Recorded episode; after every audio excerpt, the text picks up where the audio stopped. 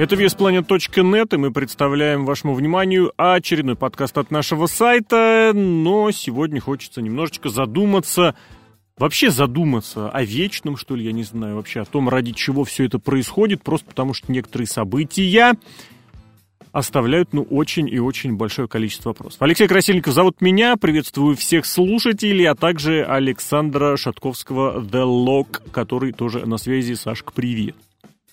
Здравствуйте, здравствуйте, здравствуйте.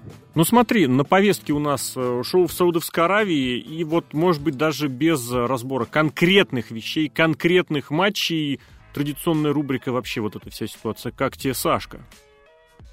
Э, да, я ее ждал.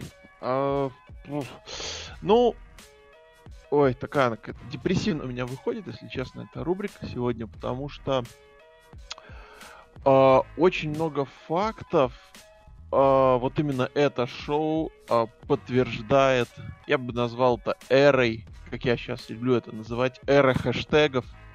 То есть все затевается ради сиюминутного, сиюминутного, сиюсекундного, так сказать, Э, какого-то события, которое потом будет забыто, потому что у нас пойдут события следующие. Угу. И никакого, я бы так сказал, никакой ценности в плане истории, никакой ценности в плане различных, я не знаю, билдапов хотя бы на несколько, хотя бы на полгода вперед. Хотя, казалось бы, мы как бы имеем дело с рестлингом. То есть все вот э, какое-то моментальное, все такое, чтобы вот нас, чтобы это можно было запастить в Твиттере, чтобы это, об этом можно было сказать здесь и сейчас, а потом все забывается, причем забывается не даже, я бы так сказал, шоу нас такого уровня, что э, э, не WWE специально забывает это и делает следующее шоу, не опираясь на не, не опираясь на то, что они уже сделали, а структура и события само, самого шоу нас, как бы так, нам задают такие нормативы. Не-не-не, что-то я уже заговариваюсь, заговариваюсь. Я бы так сказал, все очень-очень плохо. Ты знаешь, я не буду вот говорить там хорошо или плохо, просто потому что, мне кажется, мы давно уже выросли из вот этих формулировок, и вот это шоу э, хочется, знаешь, разобрать вот с точки зрения вот э, одного момента, который, на который лично я обратил внимание, от которого я не могу отделаться, Слава богу, я не один вообще на него обратил внимание, но тем не менее, посмотри, ключевые моменты, ключевые матчи. Э, это Голдберг, который побеждает Брэй Уайта за три минуты. Второй матч Брок Леснер, который побеждает Рикошета в матче тоже там за две, меньше, чем за две минуты. Третий момент, на который хочу обратить внимание, это гробовщик, который выходит из полминуты и побеждает в гаунтлете за вот этот трофей, трофей Тувайка, и причем побеждает AJ Стайлза, и причем побеждает там с одного приема. Опять же, фишка в чем? Большие, ну, неважно, не, не важно большие, имеется в виду рестлеры с большим стажем, опытные ветераны, звезды прошлых лет, э, в случае с Голдбергом и Гробовщиком. Ну, в случае с Голдбергом это 90-е, в случае с Гробовщиком, возможно, это еще и 2000-е. В случае с э, Броком Леснером все-таки по большей части это ну, с Броком Леснером сложнее, но факт в том, что он тоже выступает один раз в 100 тысяч лет. Короче говоря, вот эти ребята, они побеждают звезд, э, которые выступают постоянно. AJ Styles, конечно, парень ветеранистый, но он выступает постоянно. Рикошет, на, на нем можно, условно говоря, сделать пометочку «будущее». На Брэй Уайте, ну, тоже такое настоящее, прошлое, будущее, ну, суть в том, что он существенно моложе. И в этом плане вспоминается почему-то э, в очередной раз э, вот сравнение не, не самое благоприятное для WWE сегодняшнего дня, сегодняшнего дня с э, аттитудой и с прочими вещами.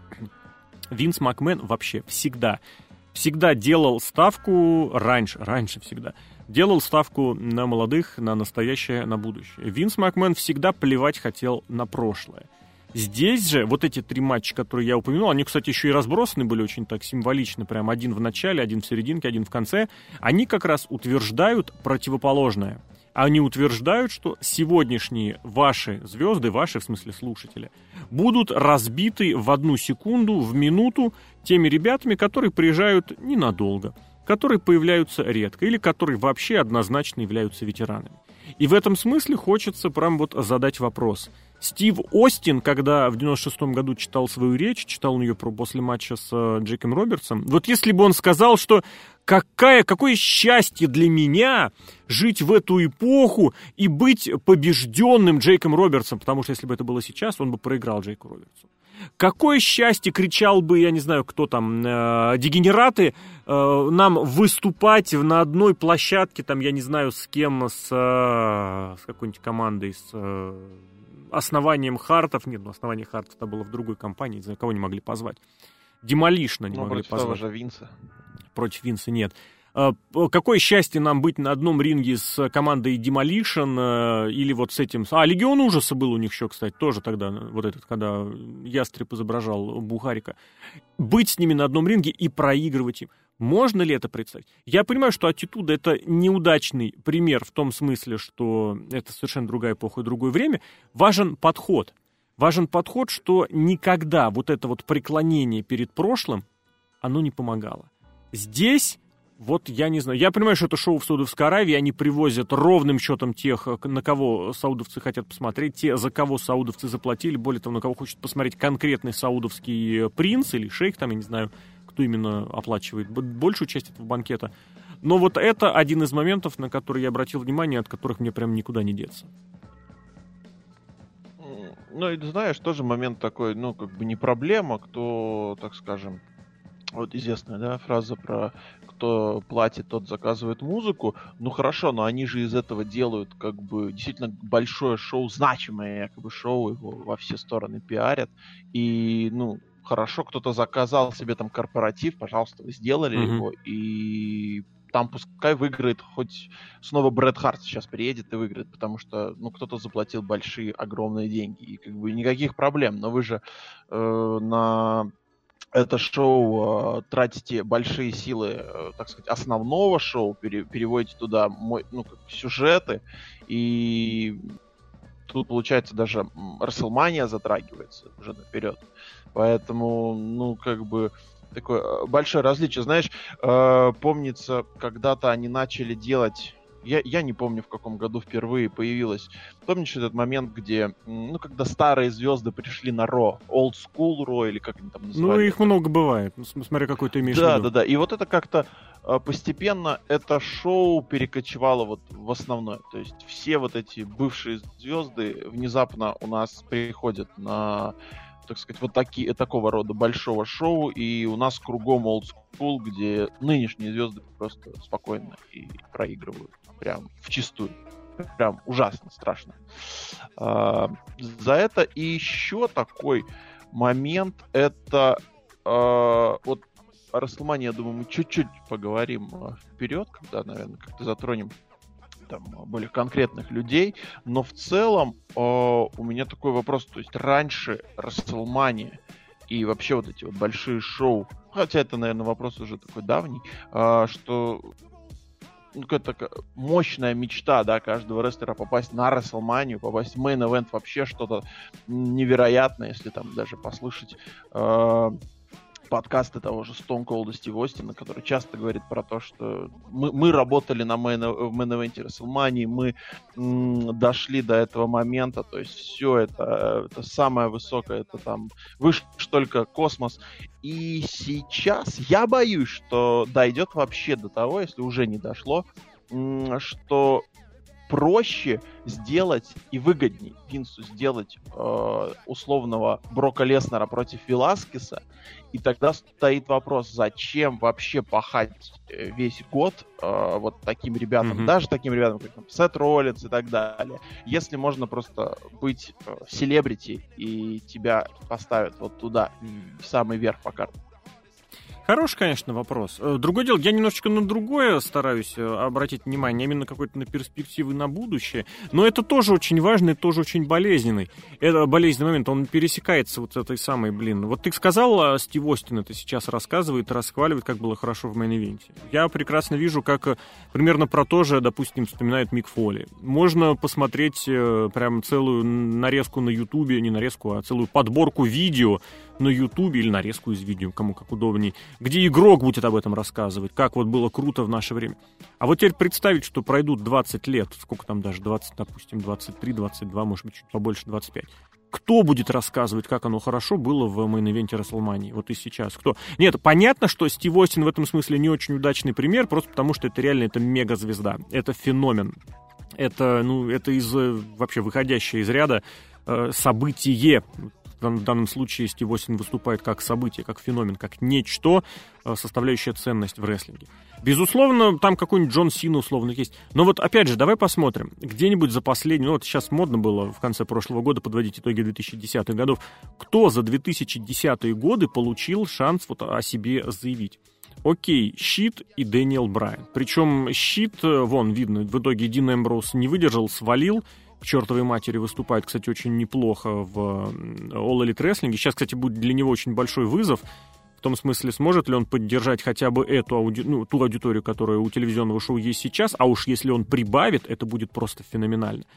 А, что еще? Кто еще? Я понимаю, что это уже неплохо, это уже достаточно много. Но в конечном счете мы видим, где нужно, их всех подвинут. И вот она, эта самая ситуация. Я просто сюда хочу еще подвязать второй момент, тоже достаточно пессимистичный.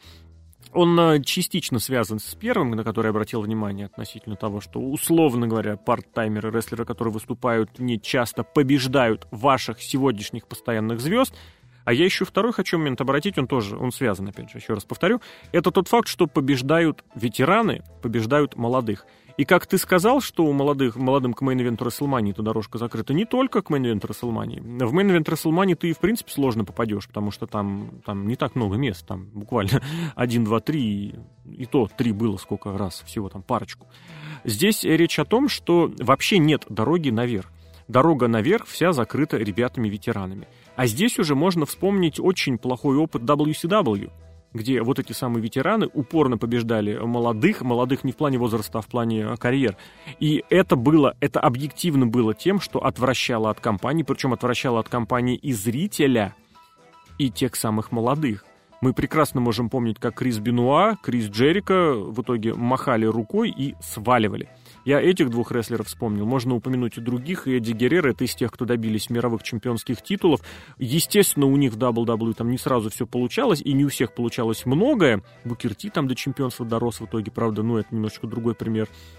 Это уже связано. Вообще плохой пример про, про Букерти, забудьте. Я имел в виду именно тех, кто уходил в молодом возрасте. В молодом, видя бесперспективность того, как мне э, здесь ощущается и мне здесь живется так и здесь. Я понимаю, что у Винса, давайте будем честны, у Винса, как сказать, срок жизни, конечно, бесконечный, но, может быть, он уже тоже, наверное, мах, может быть, махнул рукой и сказал, а махну, вот попробую-ка я выжить все, что можно здесь сейчас.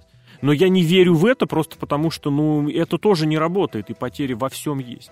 Единственное, ну, я готов здесь, кстати, сам с собой поспорить и привести в пример женский дивизион, где вроде как звезды молодые, но никому нахрен не нужны. И это как-то вот апатия от этого от всего берет.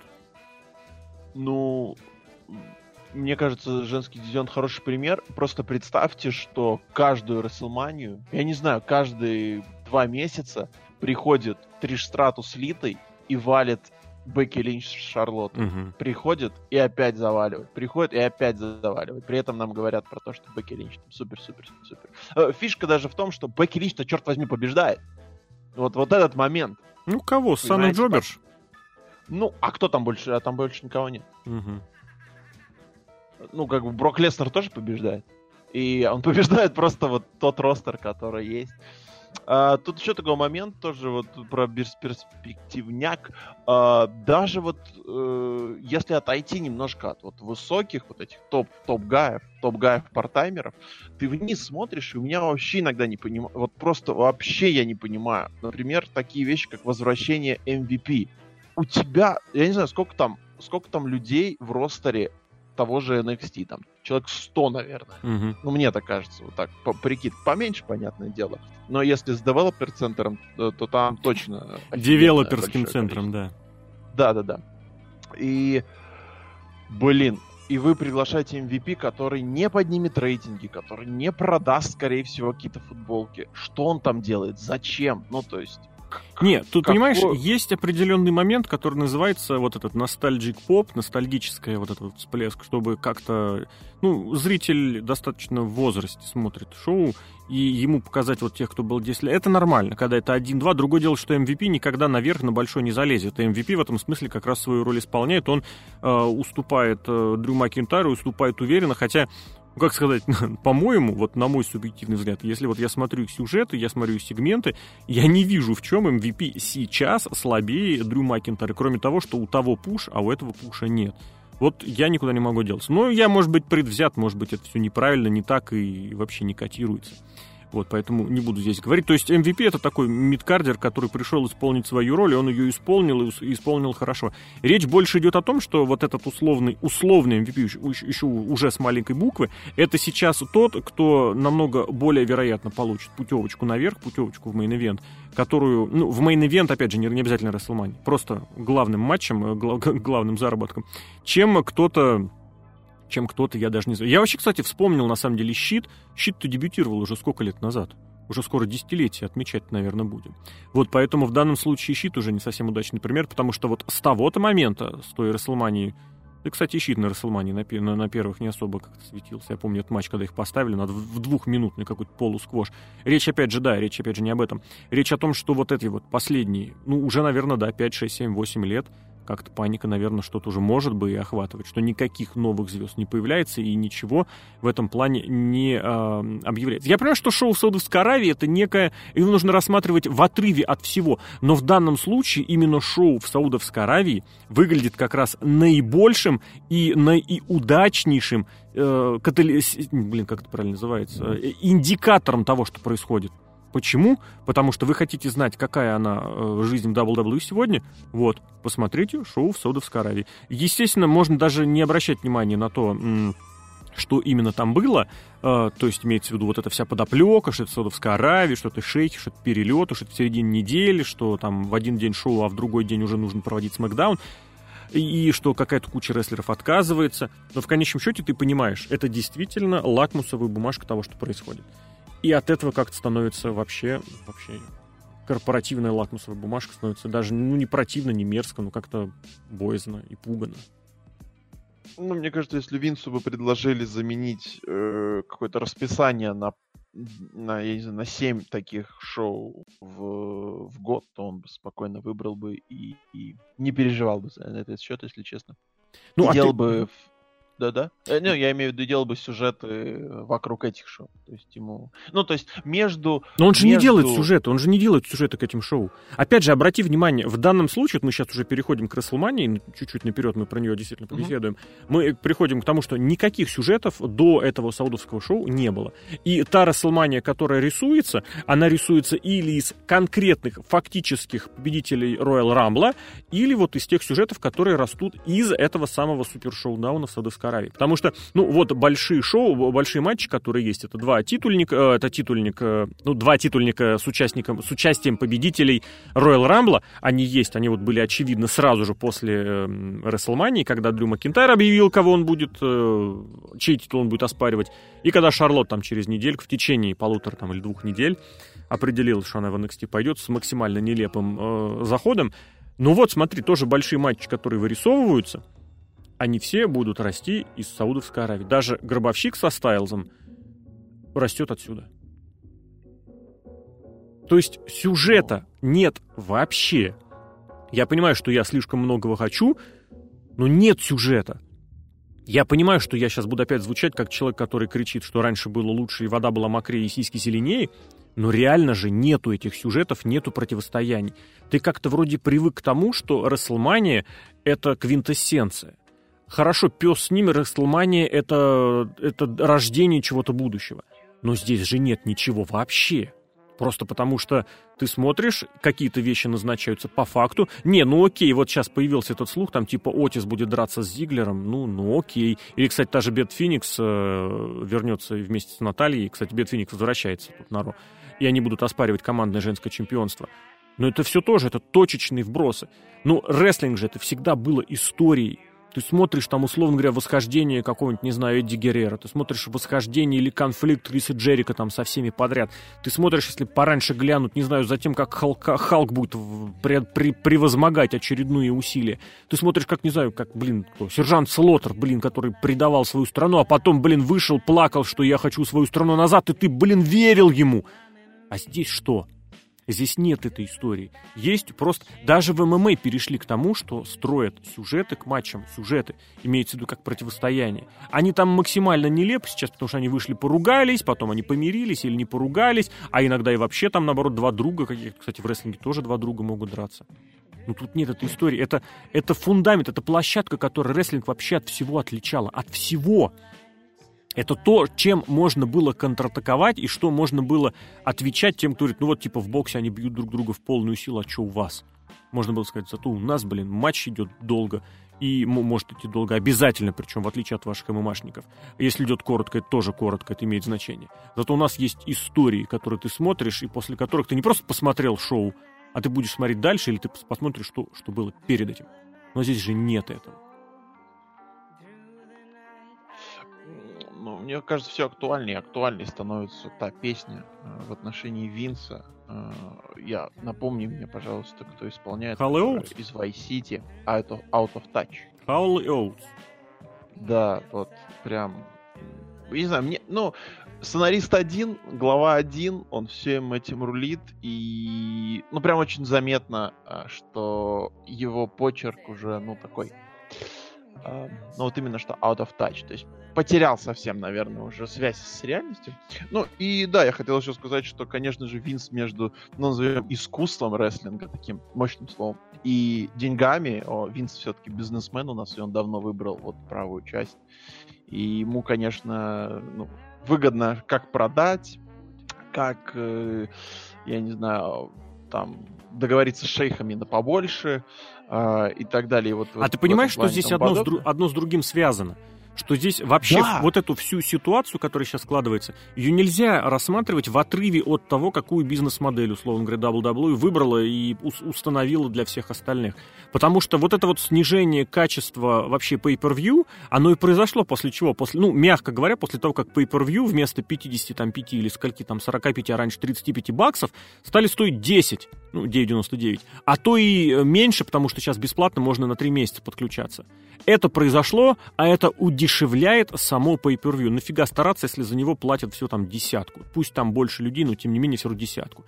И Винс становится в этом плане заложником. Почему? Ну, видно по подвижкам уже этого года, что его не устраивала эта модель и не устраивала достаточно давно. Вот, наконец-то, назрело, потому что с женщинами в main event е он совсем выходит в тираж и как-то что-то нужно делать. Я сейчас не призываю смотреть, как там снижаются акции у Винса Макмена. Сейчас весь рынок рухнул в США, и не только благодаря там, в том числе и коронавирусу. Но фишка в чем? Фишка в том, что это все одно с другим взаимосвязано. И Винс нашел в себе, нашел не в себе, а для себя гарантированный э, достаток, гарантированный приток денег, это саудовских шоу. Потому что, блин, ну вот серьезно, э, кричат о том, что какие-то рекордные доходы, там что-то, прибыль там какая-то еще есть. Ну, блин, вычтите вот эти вот саудовские шоу, которые приносят по, по 50 э, лямов. Э, и все, и убыток убыточное предприятие вообще. Телевизионные контракты, кстати, совершенно с завышенной стоимостью, ну, давайте будем честны. Очень прикольно вспомнить, как Fox торговался, когда SmackDown получал одни цифры, а когда приехал SmackDown на Fox, цифры стали совсем другие, просто потому что там женщины в main event е увели все совсем в никуда. Про остальных даже говорить как неохота. Поэтому здесь одно с другим завязано. Я бы не стал говорить, что Винс там по э, бизнесмен победил Винса промоутера. Нет, просто Винс промоутер вынужден делать то, до чего довел Винс бизнесмен. А Винс бизнесмен, вот он доверился WWE Network. И презентацию нетворка мы с тобой, по смотрели, нет, или обсуждали то точно, с юродствующим игроком и шуткой про SS. Вот оно было. А, плюс я еще добавлю, что ну, я, я же надеюсь, что они понимают, ну, как люди, ну, вот это бизнес-часть Винса и, и его там стратегов, которых, кстати, он недавно уволил, я помню, на днях. Ну, было дело, да. три назад. Барриса и Уилсона. Вот, они же понимают, что, ну, саудовские, саудовские деньги могут закончиться, ну, вот так. Просто а мне кажется, нет. Что...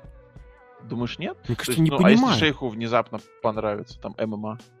Да, будет, будет плохо.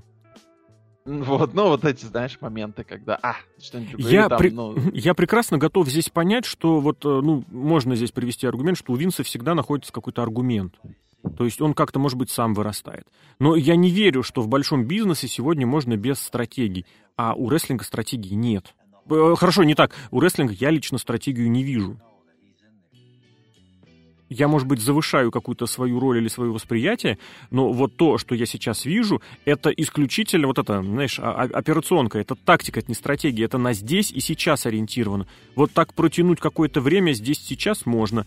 В долгую ты так не сыграешь, потому что рано или поздно Голдберг перестанет поднимать не то, что Уайта на Джек Хаммер, а он перестанет поднимать и какую-нибудь, не знаю, рикошета на Джек Хаммер. Да, а вот такая параллель. Хорошо, раз уже мы про Голдберга так цепанули, перейти к нему. А вот если провести параллель, что Голдберг в 2020, хотя это звучит вообще очень страшно, я скажи эти слова в 2009 году, э, тебя бы забанили на нашем сайте.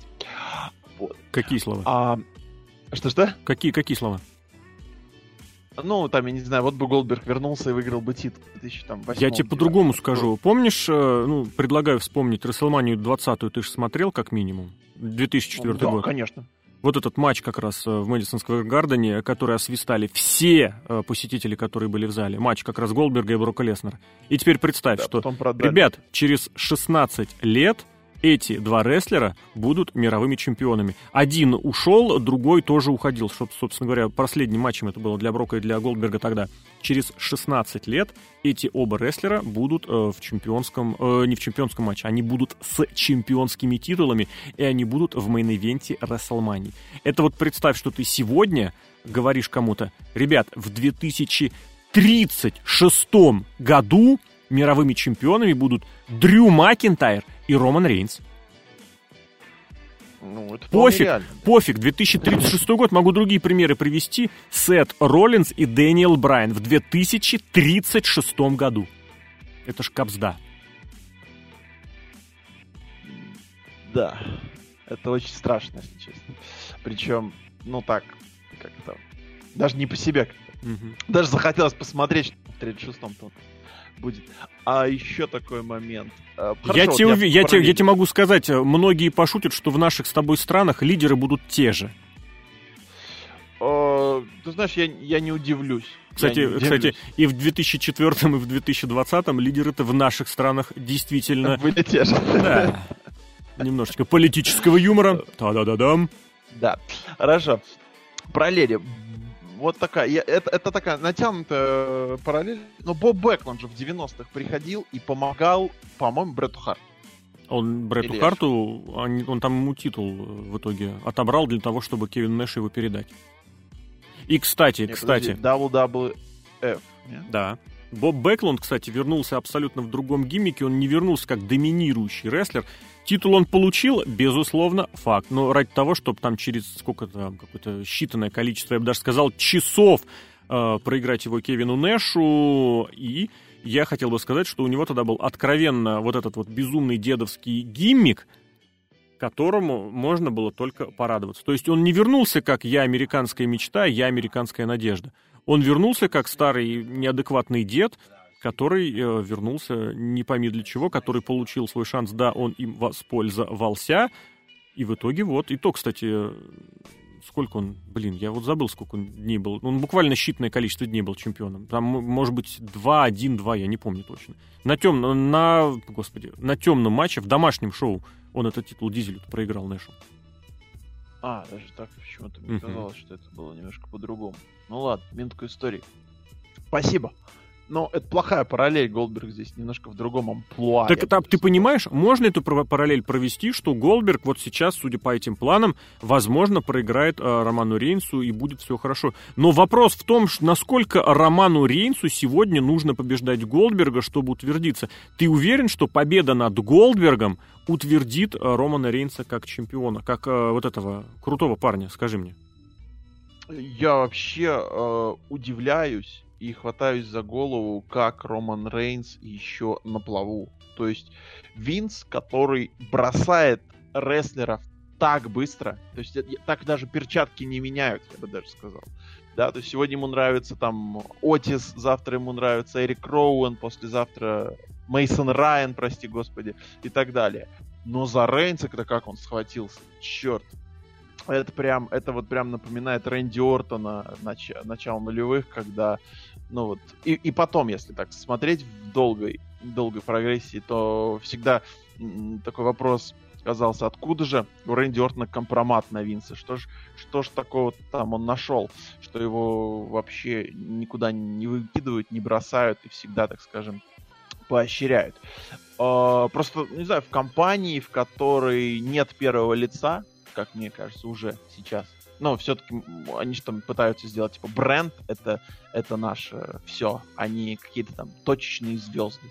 Хотя, как мне кажется, все показывает, что это все ведет немножко не туда и не в те степи, но так или иначе, э, очень, очень я всегда до сих пор продолжаю поражаться тому, что Роман Рейнс все еще чем-то там, я не знаю, э, какие-то надежды Винс питает в отношении угу. нашего Хорошо, романа. я тебе, я победа... тебе в лоб а? спрошу, я тебе в лоб спрошу. Давай. Вот смотри, ты веришь, что вот сейчас Рейнс победит Голдберга?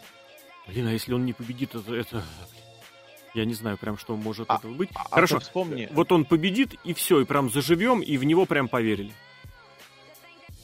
Ну нет. Нет, я тоже нет. При сегодняшнем букинге, при... при... При сегодняшнем букинге я могу тебе дать такой расклад вообще, что Голберг побеждает вообще за минуты две, три, как он там сейчас это делает, да? Можно даже без Джек Хаммера. Угу а на следующем Смакдауне или Ро он проигрывает этот титул условному, я не знаю, там, Броку Леснеру или вернувшемуся еще кому-нибудь игроку опять. А, то есть вот этот book, это booking 50 на 50, да, я правильно понимаю? Это вот, вот эти вот реалии. Блин, каждый может немножечко другое, конечно. Каждый может победить каждого, это факт, но 50 на 50 немножечко про другие вещи, потому что если мы говорим про main eventer ов, все-таки тут немножечко другие условия. Вопрос в том, что вот честно, я не знаю, может быть, я, конечно, нагнетаю. Было что-нибудь хорошее на этом шоу в Саудовской Аравии, опять же, чтобы похвалить. Потому что я лично, опять же, повторю в очередной раз, вот этот матч, э, я его, честно, не смотрел, виноват. Еще пока не смотрел, но мне очень... Я хочу верить вообще в молодежь. Я хочу верить, что вот почему-то мне вот хочется верить в Гарсу и в Карелию. Э, я в меньшинстве абсолютном, два мексиканца, но вот что-то в них такое, вот я даже не знаю, что на меня подкупает, подцепляет. Кстати, к разговору о стариках, там, я не знаю, ну, можно же, да, упомянуть, что Мисс и Моррисон тоже... Сколько это, когда они в последний раз чемпионами были? 11-12 лет э, назад командами. 12, наверное. Ну, что-то типа 16, теперь новая фишка. Блин, да. К разговору о командных чемпионах, это опять же, значит, получается, в 2032 году New Day будет командным чемпионом. Вот. Ладно, пес. Ну, слушай, ну, и не могу просто ни тебя не спросить, можешь ты высказаться, я закроюсь, э, в смысле, по этой теме своей только подводкой, относительно того, что WWE рестлер, который нужен ровно два раза в году. Мансур, который побеждает только в Саудовской Аравии, получает, я думаю, неплохие деньги. Он, кстати, не саудит, у него там корни есть, но сам он ну, американец. Но этот факт, что он теперь победил еще и Долфа Сиглера, еще и снова заставил меня задуматься относительно того, что именно, что именно он э, о, Господи. Что именно Зиглер забыл до сих пор еще в WWE, кроме как хорошо джобить. И, видимо, это действительно приносит ему какое-то удовольствие, я не знаю. Ну и рестлер, который, рестлер, я не знаю, э, такой точечный, я бы даже сказал. Вот можно, знаешь, так на каждую страну по рестлеру получить. Вот, Приедут вот, они вот. в Бразилию, и кто у них там, этот Джаут, как его сейчас зовут, Руас, будет одерживать победу. Это который том, там боец такой? Самый нелепый КПР в мире, да.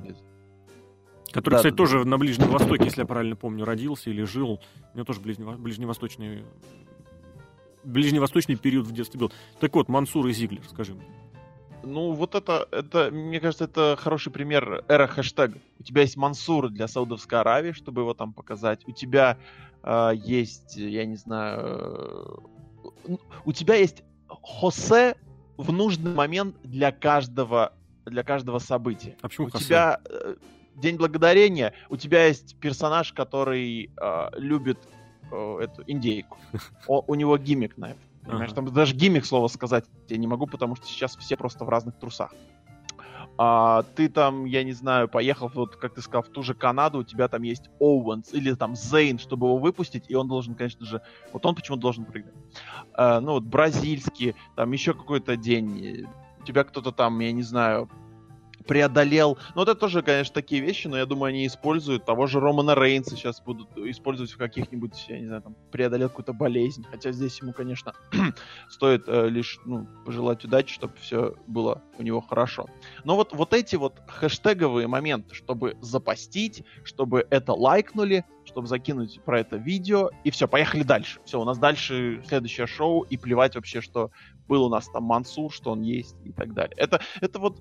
А, это порождает нежелание следить. То есть я не хочу за этим следить. Зачем мне это следить, если послезавтра будет такое какое-то вообще другое, совсем ни, никакое рядом не стоящее событие, вообще mm-hmm. что-то иное. То есть э, я могу выключить спокойно телевизор, не смотреть пару месяцев, включить, о, о посмотреть там, я не знаю, лайкнуть, как они, наверное, это хотят, опять-таки, написать об этом в Твиттер, и потом опять могу выключить на несколько. Я здесь могу... Да-да-да. Да, ну как бы вот, вот, вот такой. И знаешь что, вот, извини, последний момент скажу. Э, я сейчас только сейчас заметил, что нету Дрю Макентайр. А, нашел в Саудовской Аравии. Да, ну, там все многих, у нас там многих вроде как было. двигаться. Ну так, ладно. Типа, я думаю, кстати, это ему, может быть, и запретили эту поездку, типа, показать, смотри, мы в Твиттере будем намекать или во всяких там этих реддитах, уедетах будем напоминать, что, намекать, что ты сам отказался, и за счет этого ты получишь какую-нибудь там, не знаю, двух-трех подписчиков, которые там, не знаю, об этом вспомнят в Твиттере или на этом самом, а, ну, этом да, самом Reddit. Я хотел в завершение такую вещь сказать, что самое обидное в этой ситуации, что у Винста как раз бизнесмен сделал для Винса промоутера гениальную вещь, он создал ему подушку безопасности. Винс промоутер, благодаря Винсу бизнесмену, может пробовать что угодно. Мы видим эти эксперименты, но эти эксперименты носят вот, блин, какой-то откровенно унылый просто характер, потому что они за последний только год они полностью просрали вот эту идею чего-то женского, потому что они и персонажа выбрали, за которого человек, среднестатистический зритель, топить не будет, хотя, может быть, из всех женщин это и был привлекательный вариант. Они просрали эксперимент с выходом на телевизионный уровень для NXT. И я не понимаю, почему и в рестлинге вот нужно делать какие-то корпоративные вещи, а не такие, которые ты будешь считать правильными и которые тебе могут принести успех. У Винса, опять же, промоутера, есть эта финансовая денежная подушка. Для чего? Для того, чтобы попробовать найти эту самую идею, которая загорится, которая зажжет и зрителей тоже. Он может пробовать он, э, у него есть сейчас эта возможность. И вместо этого он старательно идет э, корпоративными спонсорскими путями. При том, что он э, вот в свои, э, как это сказать, худшие годы, которые потом привели к лучшим, он плевал на корпоративные все условности. Он ругался со всеми, он был на самом днище и при этом пробовал и находил. Я не знаю, может быть, он действительно потерял это все. Может быть, вот у меня, кстати, в эфире, это, в эфире на радио у меня эта тема звучит и звучит достаточно часто о том, что э, сегодня высказать некорпоративную вещь, то есть такую, которую не поддерживает большинство, это категорически вредно, неприемлемо, плохо, это делает тебя аутсайдером и маргиналом. Нужно говорить то, о чем повторяет вот это большинство в твоей тусовке, может быть, даже, кстати, это не большинство, потому что в этом большинстве все эту идею повторяют, вынуждены повторять. Для чего? для того, чтобы не оказаться на обочине. Ты можешь э, попытаться сказать, сделать что-то правильное, в конечном счете оказаться правым, но при этом ты сразу же вылетишь из всех этих кругов, и на тебя будут показывать пальцем. Раньше Винса это не пугало. Где-то, наверное, с 2008 года, наверное, увы, да, он перестал пытаться что-то делать свое, и смотрит куда-то э, туда, куда его натыкают всякие спонсоры и прочие корпоративные вещи. И самое страшное, самое страшное, что нет никаких перспектив относительно того, что появится кто-то, кто заставит Винса посмотреть э, в направлении прогрессивном. Неважно, человек этот работает ли в его компании или работает в конкурирующей. Сейчас этого нет. Та же самая конкурирующая компания смотрит ровным счетом в том же направлении.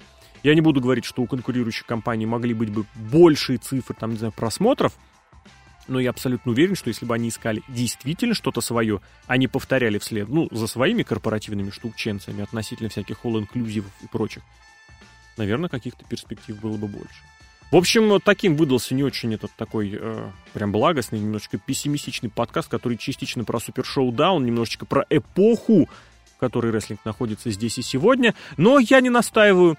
Можно прекрасно зайти в Твиттер, в Reddit, радоваться тому, насколько инклюзивным рестлинг стал, насколько больше возможностей у рестлеров стало для того, чтобы проявить себя.